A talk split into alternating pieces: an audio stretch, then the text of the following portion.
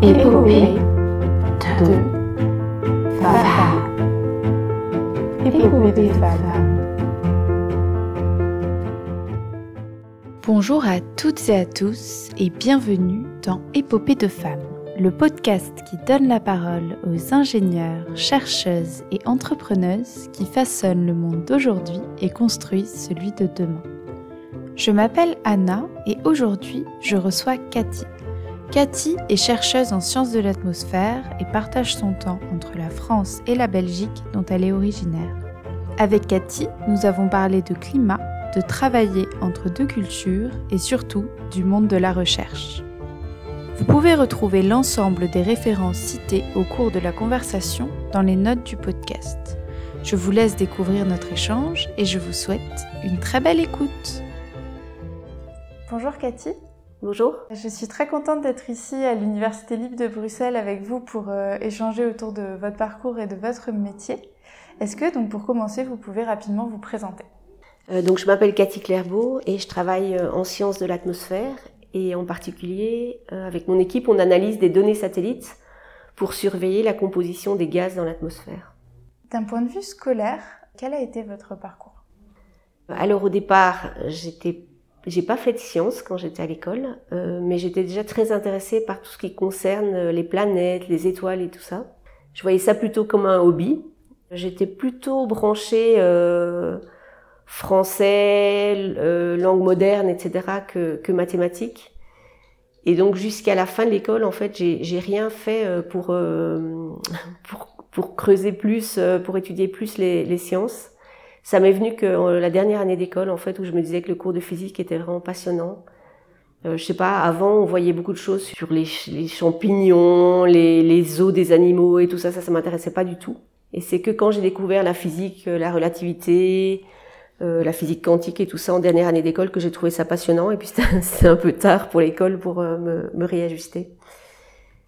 Et donc c'est seulement après, à l'université, que j'ai commencé à faire de la physique. Et donc c'était un peu difficile au début puisque j'avais pas les bases de maths et tout ça. Donc j'ai raté ma première année, mais après ça s'est bien passé pour la suite. Et du coup, vous avez rattrapé un peu sur le... Oh bah, j'ai rattrapé, oui, quand euh, en ratant sa première année, ça donne deux fois plus de temps pour rattraper euh, toutes les bases qu'on n'a pas. Et donc euh, oui, après j'ai rattrapé, ça m'a bien plu. Je me suis dit que si j'étais pas dégoûtée au, au, bout de la première année, euh, euh c'est que c'est bon, je pouvais poursuivre dans cette voie. Et donc oui, ben après j'ai continué, je me suis un peu accrochée. Mais comme, tout, comme pour tous les gens qui étudient la physique, il hein, faut, faut quand même pas mal euh, travailler.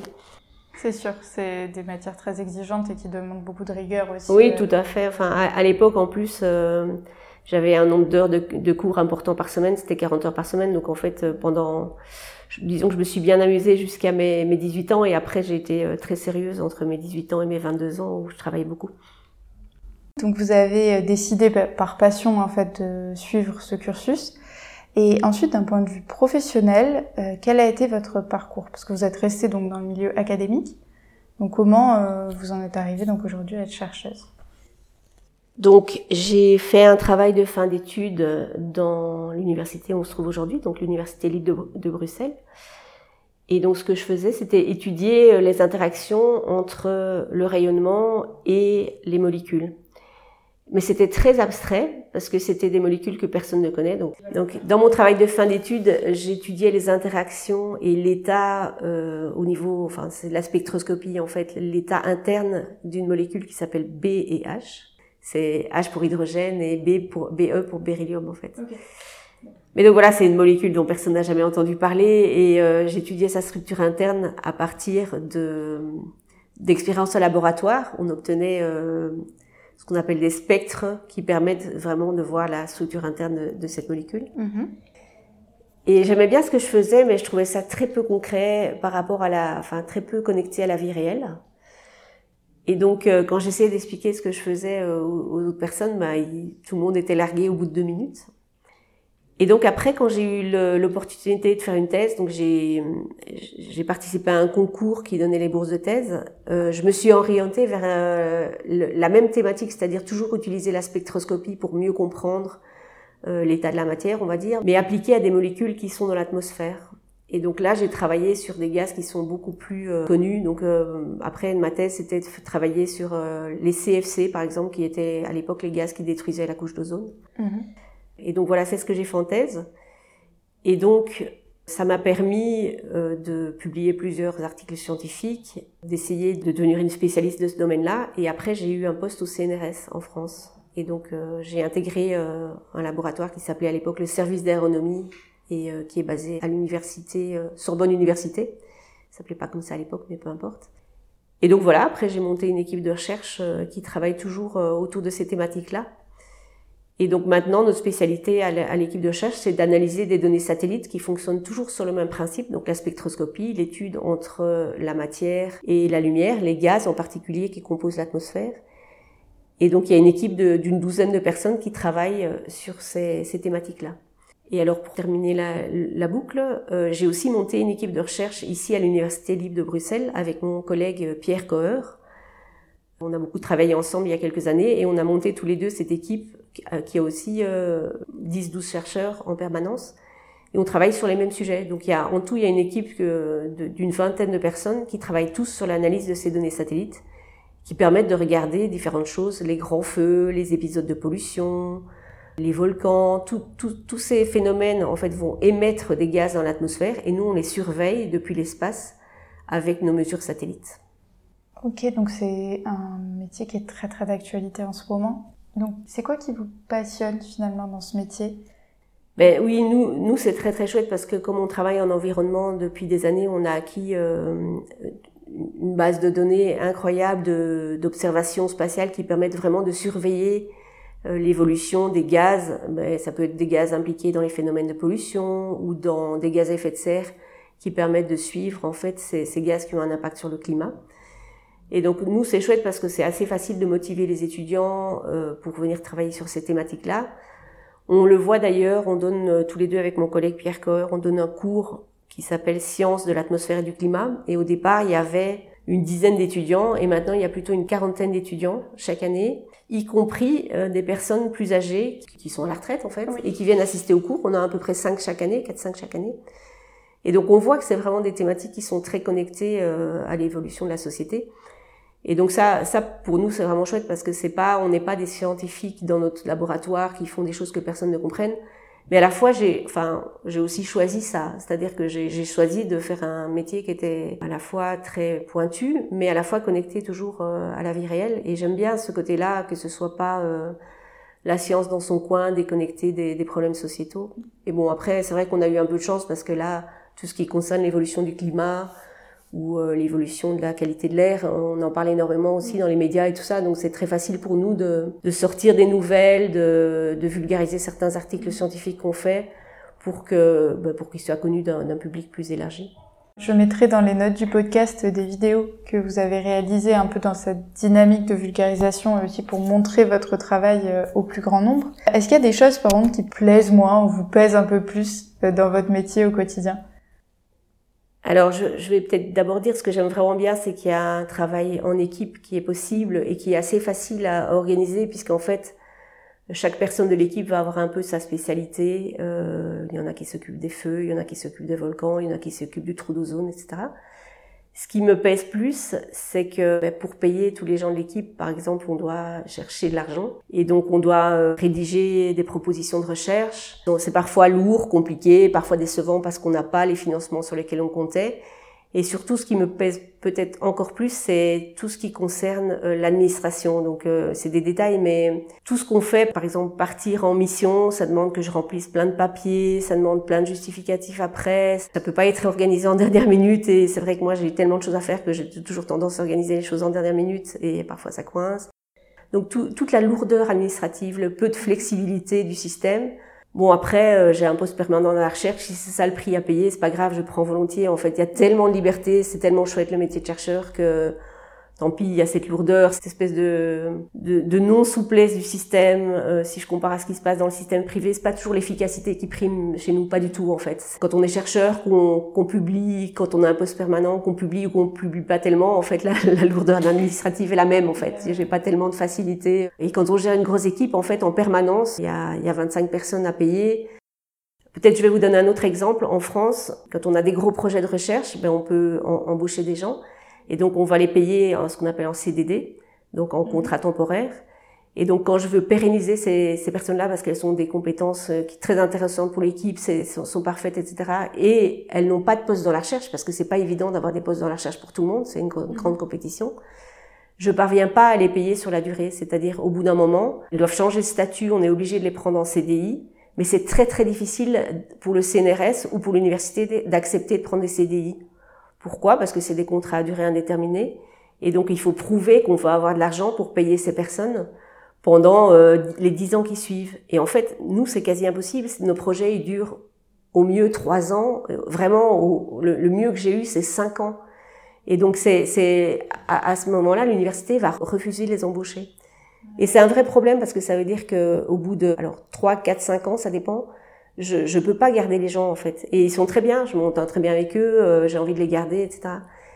Et donc moi, j'ai passé un temps fou, mais vraiment un temps fou, à essayer de contourner le système pour pouvoir garder ces gens-là quand même. Mais donc c'est dingue parce que ça veut dire qu'il faut que je passe par des sociétés extérieures pour les embaucher. Il faut que je surveille tout le temps leur contrat, que, que, que ça va pas s'arrêter alors que je veux qu'ils continuent à travailler dans l'équipe, etc.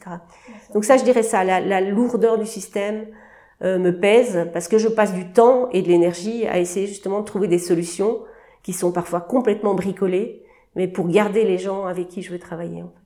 Oui, c'est des lourdeurs administratives qui, qui, bloquent des fois en fait des gens de. C'est surtout vrai en France. Je vais donner un autre exemple. J'ai pour l'instant au moins cinq contrats de recherche différents qui payent tous plusieurs mois de salaire de quelqu'un. Eh bien, l'université ne me permet pas de mettre tout dans une caisse commune et de payer quelqu'un, par exemple, pendant trois ans sur ces contrats. Et le travail sera fait parce que nous, l'équipe, on fonctionne de manière assez... Euh, je dispatche le travail euh, selon les compétences des gens. Et donc, de toute façon, le travail du contrat, il est fait. Mais c'est pas toujours la même personne qui va bosser sur ce contrat-là. Ça dépend de l'expertise de chacun. Souvent, on a besoin et d'un informaticien, et de quelqu'un qui fait des beaux graphiques, et de quelqu'un qui analyse la science derrière, etc. Donc, le travail va être, pour un contrat A, va être dispersé sur trois personnes. Mais moi, j'ai par exemple un an de salaire pour une personne pour travailler sur ce contrat. Et je vais pas pouvoir additionner cette année de salaire avec l'année de salaire du, du, contrat B et celle du contrat C. Et donc ça, c'est un casse-tête en permanence. Donc moi, je me bataille tout le temps avec euh, Sorbonne Université, qui est mon université en France, par exemple, bah, pour essayer de faciliter le fait de payer les gens sur des contrats qui sont long terme, en fait. Ouais, je vois. Effectivement, donc oui, ça, c'est des choses qui rendent un peu le travail un peu moins euh, marrant et plaisant au quotidien. Mais moi, ce que, ce que je me demande, c'est que je pense que le métier de chercheur est assez mal connu, ou en tout cas très, enfin, en tout cas pour moi, peut-être que mhm. c'est pas le cas pour les gens qui nous écoutent, mais très mal représenté. Et moi, j'aimerais bien savoir concrètement, quand on est chercheur, c'est quoi une, enfin, la journée typique d'un chercheur mais, mais c'est vrai que j'imagine que vous n'êtes pas toute la journée dans un laboratoire en blouse blanche. Donc, non, non. J'aimerais avant, est-ce que vous pouvez me dire un petit peu euh, concrètement ce que c'est? Alors, mon métier de chercheur à moi, il a beaucoup évolué au cours du temps. Donc, au départ, quand j'étais en thèse, j'étais pas avec la blouse blanche, mais j'étais quand même dans un laboratoire parce que j'enregistrais euh, ce qu'on appelle les spectres de molécules euh, qu'on analysait. Donc, on avait des molécules dans un tube et on, a, on les exposait à de la lumière et on regardait comment la lumière interagissait avec ces molécules. Et donc après, il y avait un travail physiquement au laboratoire, et puis il y avait un travail, on va dire, plutôt informatique, d'analyser les spectres qu'on avait récupérés en laboratoire. Après, à partir du moment où je suis partie en postdoctorat, euh, j'ai analysé des données qui étaient obtenues par satellite. Donc c'est plus moi qui faisais les mesures en laboratoire. Et j'étais d'ailleurs ravie parce que je trouvais ça assez stressant de dépendre d'une manip de laboratoire. C'est-à-dire que si on avait la cellule euh, qui cassait, ben, on était sans boulot pendant deux mois. J'exagère, mais c'était à peu près ça quand même. Ou parfois, quand on avait une manip euh, très stressante, il fallait dormir à côté de l'appareil pour être sûr que tous les paramètres étaient bien réglés, etc. Donc ça, j'avais fait quelques fois en thèse. Après, quand je suis partie en postdoctorat, j'ai travaillé donc plutôt sur les données satellites. Et ça, c'est parfait parce qu'on reçoit les données et le satellite y vole. On reçoit les données euh, et on les analyse sans, sans devoir faire nous-mêmes les manipulations pour les obtenir. Et donc pendant tout un temps, j'ai analysé moi-même ces données. Donc j'ai, moi j'ai travaillé en fait sur les données d'un satellite français. Euh, le problème c'est qu'il a mis très très longtemps à être lancé ces satellites et donc je suis partie en postdoc en 1993 et il était, il a seulement été lancé en 2006. Alors heureusement, j'ai eu l'occasion à ce moment-là de travailler avec des collègues américains et canadiens. Donc je suis partie habiter aux États-Unis pendant quelques années et j'ai pu m'entraîner en fait à analyser des données satellites. Et donc à ce moment-là, je travaillais vraiment sur les, codes informatiques qui permettent de comprendre ce qu'il y a dans la mesure euh, enregistrée par l'instrument à bord du satellite. Et donc, ce sont des, ce qu'on appelle des codes d'inversion. On a un spectre atmosphérique qui représente en fait le, le signal enregistré par l'instrument à bord du satellite. Et on va traduire ce spectre atmosphérique en concentration de gaz. On va savoir en fait à chaque passage du satellite, à chaque endroit, euh, combien il y avait de CO2, de méthane, d'ozone. Euh, et ça, chaque observation va nous informer là-dessus. Alors ça paraît simple expliquer comme ça, mais il faut savoir que le satellite sur lequel je travaille, par exemple, c'est plus d'un million d'observations par jour. Et donc bien sûr, il faut faire du traitement informatique. Ça veut dire développer des outils qui permettent d'analyser des flux de données très très importants.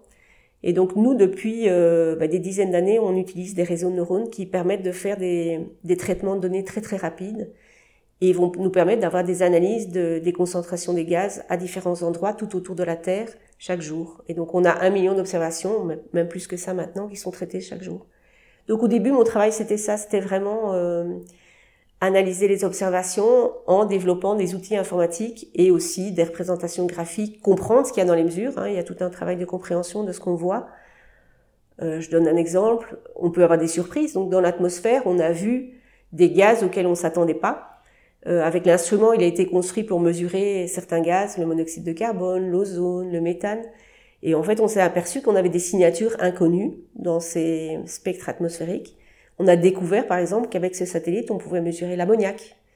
Donc ça, c'est le travail du scientifique, c'est d'essayer de vraiment comprendre les données, ce qu'il y a dedans, et qu'est-ce qu'on peut faire avec. Et donc, l'ammoniac, par exemple, on s'est, on s'est euh, rendu compte qu'on pouvait observer les émissions d'ammoniac qui sont partout autour de la Terre, qui sont liées à des activités d'agriculture. Ça peut être des élevages d'animaux, ça peut être des épandages d'engrais dans les champs. Et donc maintenant, on sait qu'on a un outil par satellite qui permet de suivre les concentrations d'ammoniac dans l'atmosphère et de surveiller ça. Alors donc voilà, ça c'est la partie euh, du travail que je faisais, on va dire, il y a, il y a une vingtaine d'années. Maintenant, mon travail a évolué, c'est plutôt d'encadrer l'équipe de recherche. Et donc maintenant, je vais plus c'est plus moi qui ai les mains dans les, codes informatiques, c'est plus moi qui fais les représentations graphiques. J'ai plutôt des étudiants qui sont en thèse ou en postdoctorat, ou bien j'ai aussi des, ingénieurs qui, travaillent dans l'équipe et qui vont développer, optimiser les codes informatiques. Donc moi, j'encadre l'équipe, je cherche l'argent pour payer les gens mhm.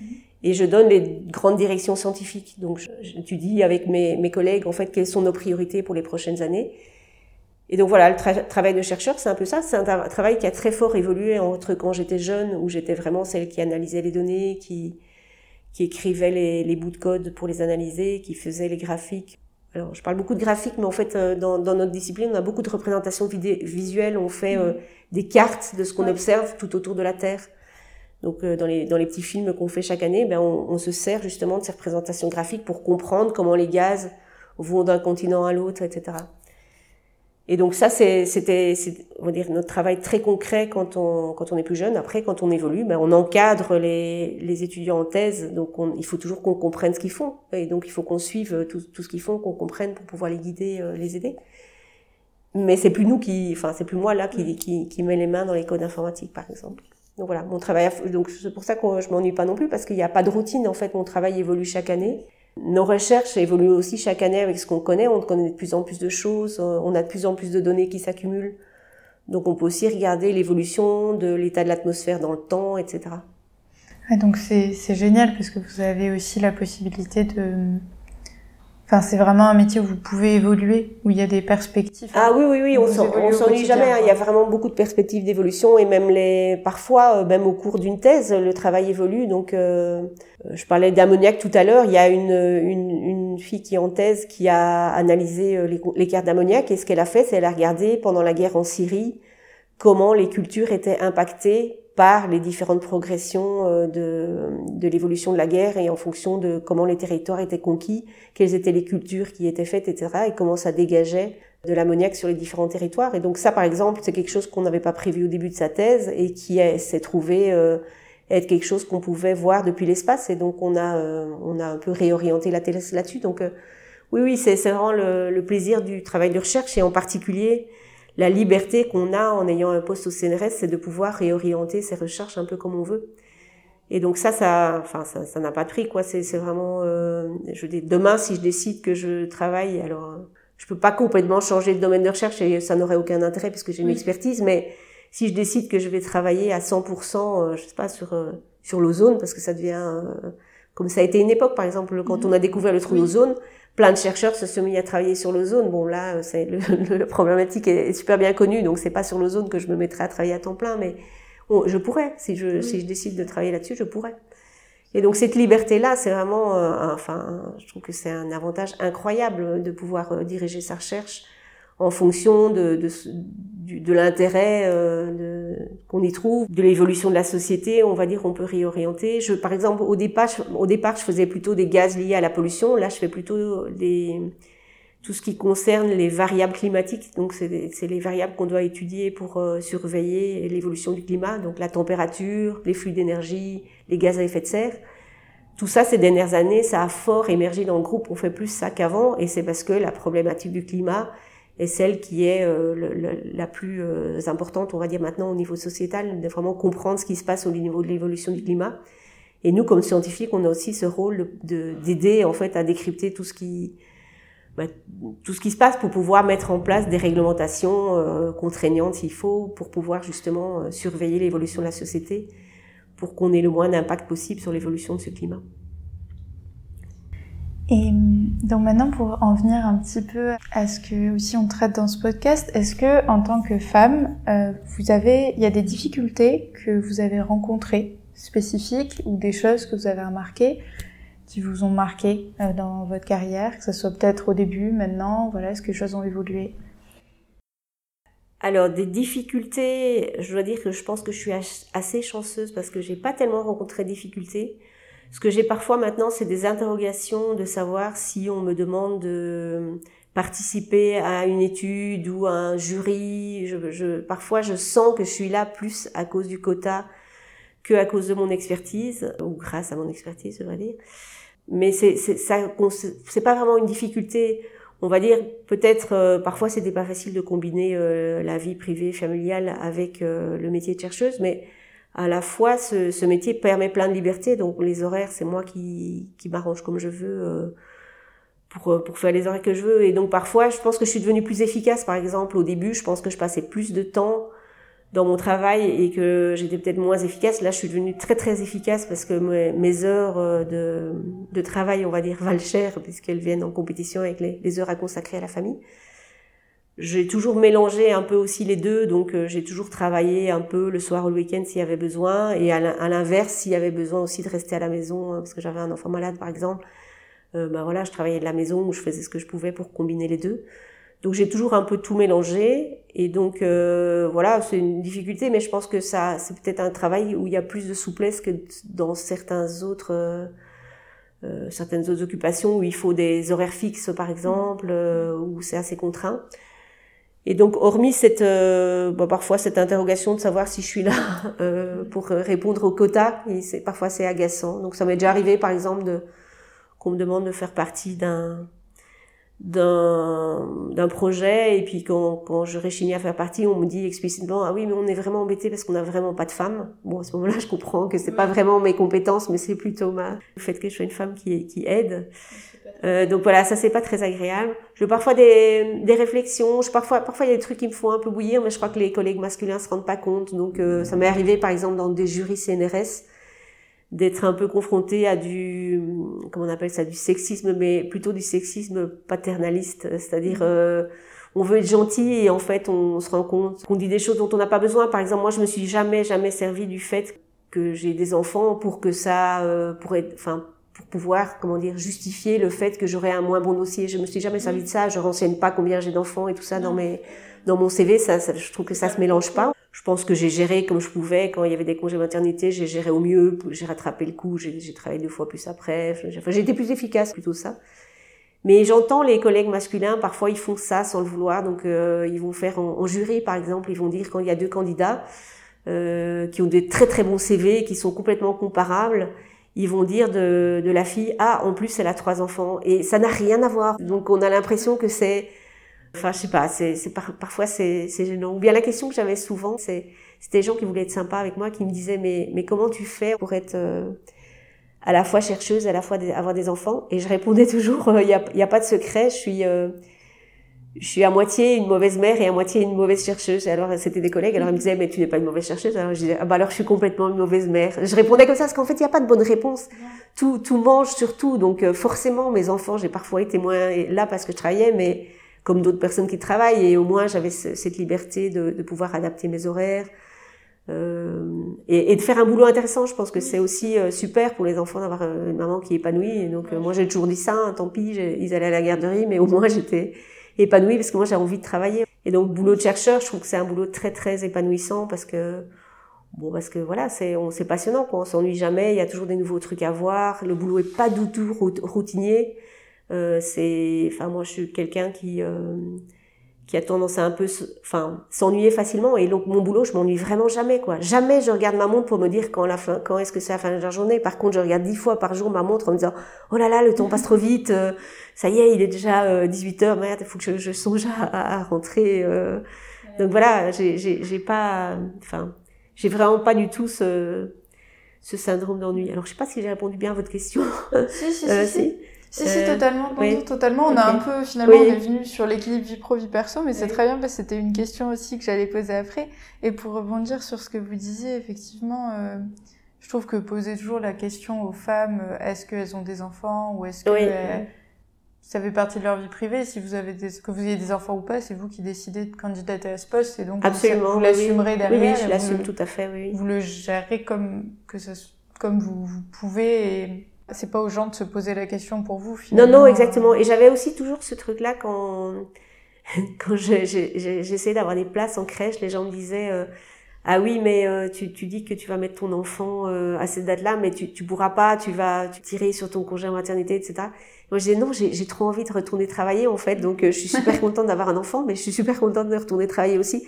Donc non, je tirerai pas sur mon congé maternité parce que voilà, c'est c'est important. pour moi de pas être déconnectée, de, de continuer. Et puis j'avais plein de de projets qui étaient en cours et que je voulais pas lâcher, etc. Et donc j'ai toujours eu envie de retourner au, boulot, même si euh, mes enfants étaient tout tout petits en fait. Euh, c'est pas grave, j'étais un peu déchirée de les laisser aussi, mais c'est pas grave, je gérais ça en fait. Donc j'ai toujours eu envie, même après, euh, même quand j'étais en congé maternité, j'ai toujours envie de retourner travailler en fait. Et donc vous parliez de congé maternité, est-ce que c'est quelque chose qui dans votre secteur, le secteur public, dans la recherche, est facile à gérer?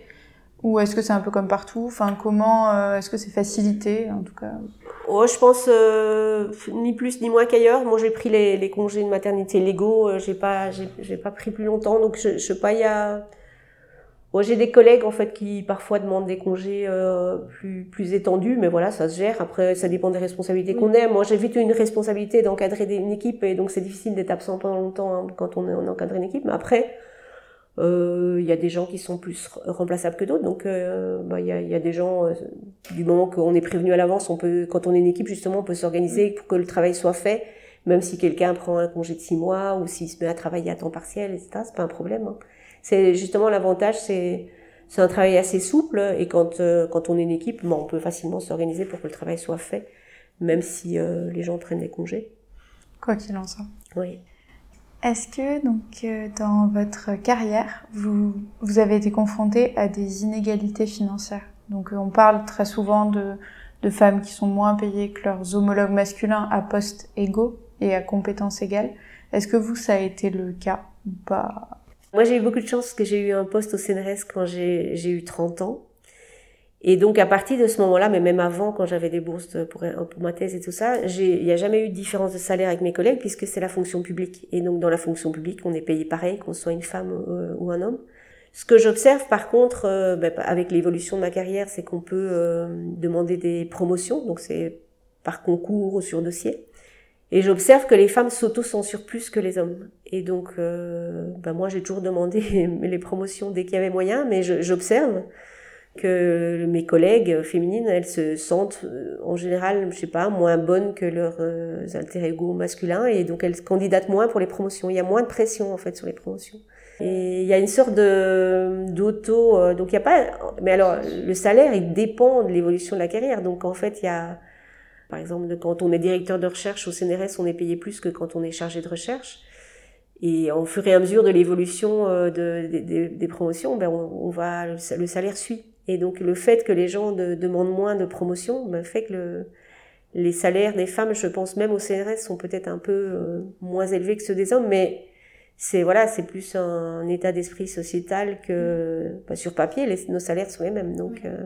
oui, ça ça va pas. Ouais. Comme j'imagine qu'il y a une grille. Euh, oui, il y a une grille tout à fait. On sait exactement combien on va gagner, après combien d'années d'ancienneté dans telle case, etc. Oui, oui, c'est tout à c'est une grille euh, qui est en ligne, hein, donc tout le monde peut aller vérifier son salaire. Donc en fait, c'est un, un plafond de verre qui se crée, mais oui, je pense que c'est un peu une... mais je le vois aussi en peut-être parfois en réunion. Je pense que les, tout le monde sait ça, hein, ça a bien été analysé. Les collègues masculins sont toujours un peu plus sur d'eux. Ils se, ils affirment peut-être des, des choses dans parfois dans des domaines où ils n'ont pas une expertise euh, pointue, ben ils sont plus à l'aise. Et c'est assez féminin et peut-être que je, je, je suis peut-être un peu comme ça aussi parfois de, de, de, de penser qu'on n'est pas assez compétent pour s'exprimer ou des choses comme ça. Mm-hmm. Mais comme je disais, euh, au CNRS, c'est des grilles de salaire de la fonction publique, et donc euh, là, là, il n'y a pas, de raison en fait. Non, il n'y a pas de raison. Il y a peut-être un syndrome de l'imposteur en fait qui est plus fort chez les femmes. Oui, je pense qu'il est un peu plus fort, ouais. voilà, c'est comme ça. Et donc du coup, est-ce que dans votre discipline, il y a une dominante plutôt d'hommes, plutôt de femmes, ou c'est assez équilibré? Alors ça dépend. Donc ma discipline c'est plutôt euh, la, la, physique de l'atmosphère et donc ça dépend si c'est euh, au niveau des étudiants c'est assez équilibré. Il y a autant d'étudiants filles que, que d'étudiants garçons. Dans mon équipe à moi il y a beaucoup beaucoup de filles parce que je sais pas, euh, je pense que c'est parce que je suis une femme et qu'elles sont plus attirées vers la, manière de travailler ou je sais pas ou ça les peut-être ça les rassure. Il y en a qui ont des enfants et tout ça. Donc dans mon équipe, il y a en fait 10, 10 sur 12 sont, des femmes. Donc c'est un gros déséquilibre alors que dans, on dans ma discipline, c'est plutôt moitié-moitié pour les jeunes. Euh, par contre, comme je travaille avec des données euh, satellites, là, euh, l'instrument sur lequel je travaille, il, a été construit par une industrie. Et donc dès qu'il y a des réunions qui concernent le, on va dire plutôt l'instrument lui-même, son fonctionnement, etc., ça c'est vraiment dominé par les hommes. Et donc ça m'est arrivé d'aller dans une réunion, je sais pas, sur sur 50 personnes, j'étais la seule femme où il y avait deux femmes. Donc dès que c'est très technique, dès que c'est très pointu, soit au niveau informatique, soit au niveau technique, là il y a beaucoup moins de femmes.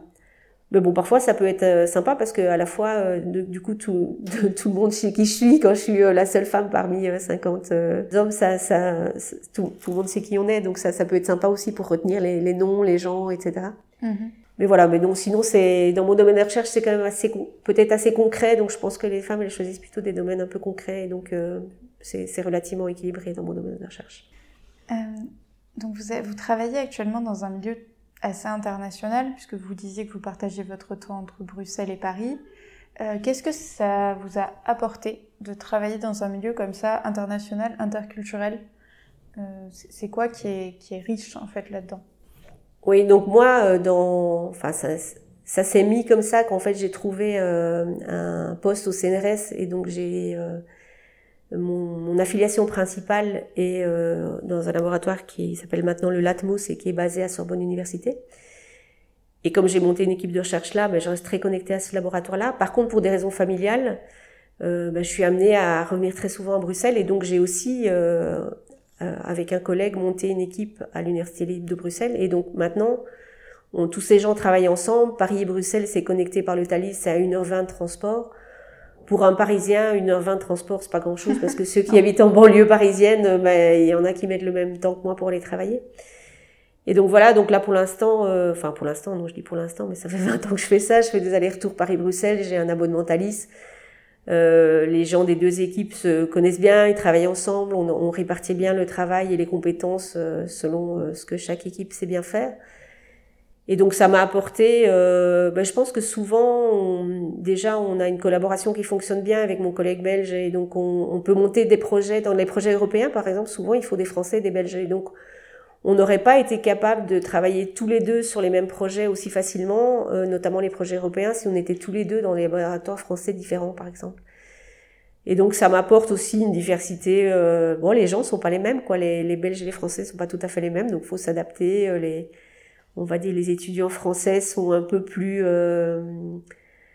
exigeants, dans, avec les avantages et les inconvénients des gens exigeants. Donc c'est un peu plus difficile que, que les étudiants belges.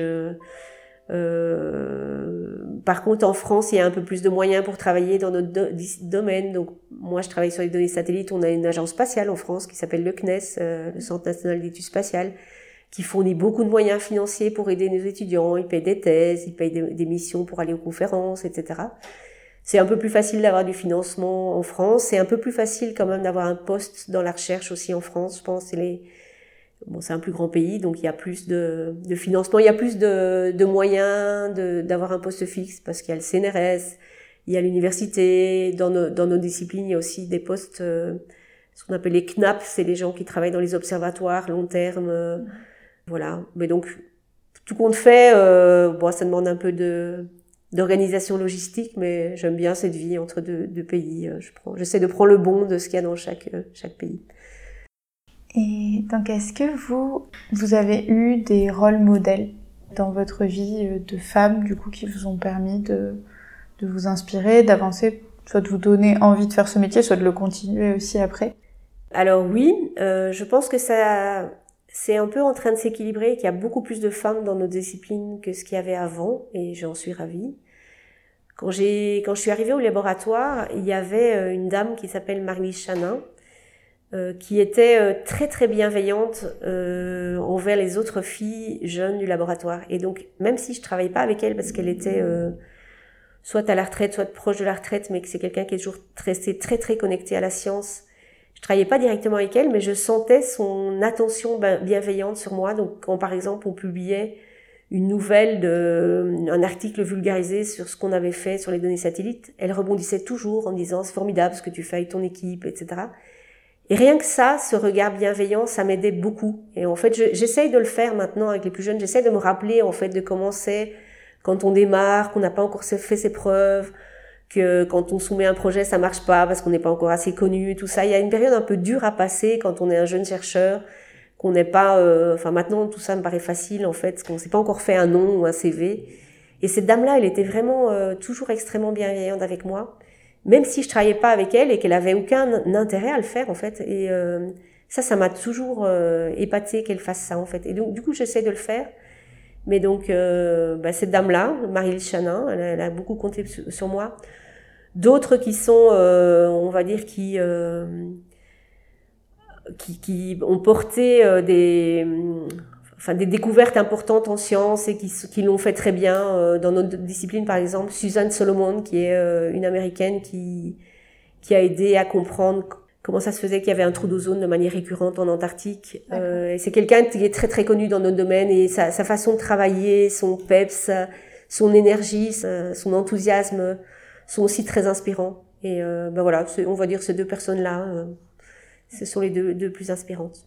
Bon, j'ai aussi eu des, des collègues masculins hein, qui ont été inspirants, donc euh, voilà. Mais l'idée, c'est aussi de donner euh, des pistes parce que souvent on connaît plus d'hommes, euh, en tout cas, oui, bien plus sûr, c'est ça. Oui. Donc c'est toujours chouette aussi d'avoir un peu des modèles féminins qu'on connaît pas forcément, et notamment des scientifiques. Et donc vous m'avez montré tout à l'heure un, un, article que vous avez écrit sur Marie-Lise Chanin sur un média qui s'appelle The Conversation que moi je connaissais pas du tout.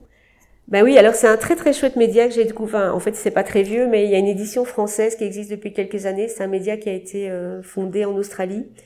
Et ça consiste, en fait, c'est une équipe de journalistes qui sont en permanence à la recherche de thématiques qui peuvent être euh, extraites des milieux universitaires et être euh, portées dans le grand public. Et donc, ils s'adressent à des chercheurs qui appartiennent à des universités pour obtenir des sujets de d'articles et eux les retravaillent pour qu'ils soient suffisamment faciles à comprendre pour le grand public. Et donc c'est vraiment une collaboration très étroite entre un journaliste dont c'est la spécialité. Par exemple, moi, je vais plus travailler beaucoup avec la personne qui est euh, qui travaille les, le domaine environnement mhm. et qui va euh, me proposer des sujets de recherche. Donc, si elle cherche, par exemple, euh, elle m'avait écrit pour savoir si je pouvais écrire quelque chose sur les interactions entre les volcans et le climat, comment les volcans vont avoir des implications sur le climat. Et donc, elle a donc je lui ai fait un premier jet d'article qu'elle a retravaillé pour que ce soit plus compréhensible, enlever un peu le jargon, etc. Mais c'est vraiment le, le, chercheur qui a le dernier mot, c'est-à-dire qu'il peut dire oui, ok, maintenant mon article il est prêt, je suis contente avec ce qu'il y a dedans, vous n'avez pas dénaturé mes propos, etc. Donc ça, ça met quelques semaines à ce que l'article soit euh, vraiment bien rédigé pour le grand public. Mais c'est vraiment un très très chouette média. Et donc maintenant, je le lis tous les jours. Et bon, je publie une dizaine d'articles, mais, mais c'est, c'est même pas pour ça. C'est je le lis tous les jours parce que je lis tout sauf sauf ma discipline de recherche. Donc je lis des trucs en psychologie ou en histoire ou des analyses de faits sociétaux. Donc c'est pas euh, scotché à l'évolution de, de l'actualité puisqu'il faut un peu euh, un temps d'interaction entre les chercheurs, mais euh, par exemple, maintenant, si c'est la guerre en Ukraine, ils vont faire des articles de fond de pourquoi, d'où vient, d'où viennent les fondements de cette guerre euh, de manière historique, ou bien vont faire des articles de fond sur le quand il y a une crise économique ou euh, des, faits, des, faits, sociétaux comme ça. Et donc, ce que j'aime bien, c'est que je sais que quand je lis l'article, c'est un expert qui l'a écrit. Donc, je fais autant confiance que, enfin, je fais vraiment confiance à ce qu'il y a dedans. Et donc, non seulement je le lis, allez, on va dire à peu près tous les jours, sauf si j'ai vraiment pas le temps, mais en plus, j'en je, je, fais une base de données d'archives, d'articles intéressants. C'est-à-dire que j'ai quelque part un, un, un directory qui s'appelle Save the Conversation. Et tous les articles de fond qui me permettent de comprendre certains phénomènes importants, hein, au niveau sociétaux, sociétal ou au niveau scientifique sur certains sujets que je maîtrise moins, ben, je vais les garder dans, et je sais que j'ai cette base de données où je vais pouvoir euh, creuser. Donc c'est un très très très chouette média. Génial, ben, je mettrai le lien euh, du coup dans, dans la description du podcast parce que moi je trouve, enfin, je connaissais vraiment pas du tout et je vais, je vais aller euh, à la fin. Et alors il y a, y a moyen de s'abonner en fait pour recevoir les grands titres du jour et donc là voilà, moi chaque jour quand je me réveille, je, je vois les grands titres et je clique sur un ou deux articles chaque jour que je lis vite fait en cinq minutes, mais au moins j'apprends quelque chose tous les jours comme ça. Trop bien. Ben, en tout cas, ça sera, ça sera ajouté. Je, je voulais, je voulais en parler parce que je trouve ça vraiment, vraiment chouette. Du coup, aujourd'hui, euh, j'ai, je pense qu'on a, on a compris que vous vous épanouissiez vraiment euh, dans, dans ce métier. Est-ce que c'est le cas? Enfin, je me trompe pas. Oui, oui, bien sûr, c'est le cas. Oui, oui, je, je me, je me félicite à peu près tous les jours du, je veux dire, de l'énergie que j'ai mise quand j'étais plus jeune à faire ces études-là, parce que j'ai quand même un peu sué pendant mes études. Euh, Oh, parce que de la physique et des maths euh, pendant 40 heures par semaine tous les jours, c'est quand même pas évident. Et puis, euh, ça demandait, on veut dire, euh, certains sacrifices. Je trouvais ça dur de faire ces sacrifices-là au niveau des sorties, des vacances, parce qu'il fallait toujours passer les sessions d'examen et tout ça. Euh, mais je me réjouis tous les jours d'avoir pris ce choix de, de faire ces études-là. Vraiment, je, je m'ennuie jamais.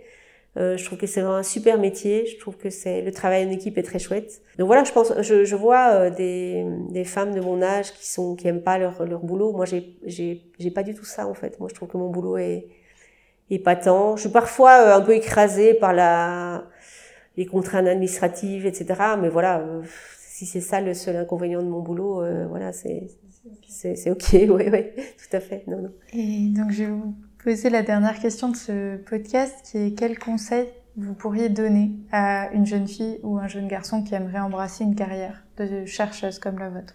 Alors, de s'accrocher, il y a une étape qui est difficile à franchir, c'est celle d'avoir un poste permanent dans la recherche. Euh, il y a plein de moyens d'y arriver, euh, notamment moi j'ai changé de pays pour y arriver par exemple. Et donc si on veut vraiment, en fait, je, je note que les jeunes qui s'accrochent et qui sont motivés et enthousiastes, faut pas nécessairement être le meilleur de la classe. franchement, mm. c'est, c'est pas ça en fait. Le travail de chercheur, c'est pas d'être le premier de classe, c'est d'avoir des compétences assez multiples. Je reviens à un truc que je vous ai dit tout au début. Euh, quand j'étais à l'école, moi, je préférais le français que les maths. Mm. Et en fait, cette, euh, ce, ce, truc m'aide maintenant parce que, par exemple, je rédige plus facilement que certains autres chercheurs. Donc, faut pas nécessairement être le, le meilleur physicien ou le meilleur matheux. Par contre, si on est un peu bon en tout, c'est vraiment un métier où on s'ennuiera pas quoi. C'est c'est euh, c'est vraiment un, un, boulot. Il y a moyen de faire plein de choses. Il y a moyen d'orienter son travail aussi en fonction de ce qu'on aime plus. Euh, je vois des chercheurs permanents qui sont plus, euh, on va dire dans le travail théorique ou bien dans le travail expérimental ou bien plutôt dans le codage informatique pour ceux qui sont plus branchés là-dessus. Il y en a qui sont plus branchés vulgarisation. Moi j'aime bien par exemple vulgariser, donc je vais consacrer une partie de mon temps à ça. Mais c'est pas le cas de tout le monde, mais on peut le faire par choix en fait. Et donc voilà, c'est mon conseil, c'est de, s'accrocher si c'est ce qu'on aime. Euh, je pense qu'à long terme, ça finit toujours par payer, euh, euh, mais tout en étant pas trop difficile, en, en, disant pas je veux absolument ce domaine de recherche là très pointu. Il faut être capable d'évoluer sur ce qu'on ce qu'on veut faire, ou bien de changer de pays s'il faut, s'il y a plus d'opportunités ailleurs, etc. et de aussi choisir euh, de travailler avec des gens euh, avec qui on s'entend bien quoi. Ça c'est vachement mhm. important je pense au jour le jour en fait. Oui je pense que ça c'est valable c'est vraiment voilà. oui c'est un conseil un peu bateau parce que c'est vrai pour tout le monde mais, mais un très bon ne pas hésiter euh, voilà. Ne pas hésiter si on est mal à l'aise c'est pas si on s'entend pas avec son directeur de thèse etc faut changer quoi. Faut faut j'ai vu des gens qui étaient malheureux dans ce qu'ils faisaient parce qu'ils s'entendaient pas avec le directeur de thèse donc voilà faut changer quelque chose mais voilà, mais donc moi je, je conseille à tout le monde le métier, le métier de chercheur. Euh, il y a, c'est vraiment un, un super euh, super métier quand on est jeune et, et, quand on est plus âgé comme moi aussi. Euh, tout, voilà. Ok. Merci beaucoup, Cathy. Ça m'a fait très plaisir et j'ai trouvé vraiment une conversation super intéressante. Donc merci pour ça et à bientôt. Oui, à bientôt. Merci pour votre initiative aussi. Merci d'avoir écouté cette conversation jusqu'au bout. Si elle t'a plu et intéressé, abonne-toi pour ne louper aucun des prochains épisodes. Tu peux aussi laisser 5 étoiles et un commentaire si la plateforme d'écoute que tu utilises le permet. Cela m'aide beaucoup. N'hésite pas à me retrouver sur Instagram, at épopée-2-femme ou sur LinkedIn sous mon vrai nom, Anna Ramos. Cela te permettra de découvrir encore plus de contenu et de ne louper aucun des prochains épisodes. Il ne me reste qu'à te dire à la semaine prochaine, j'espère.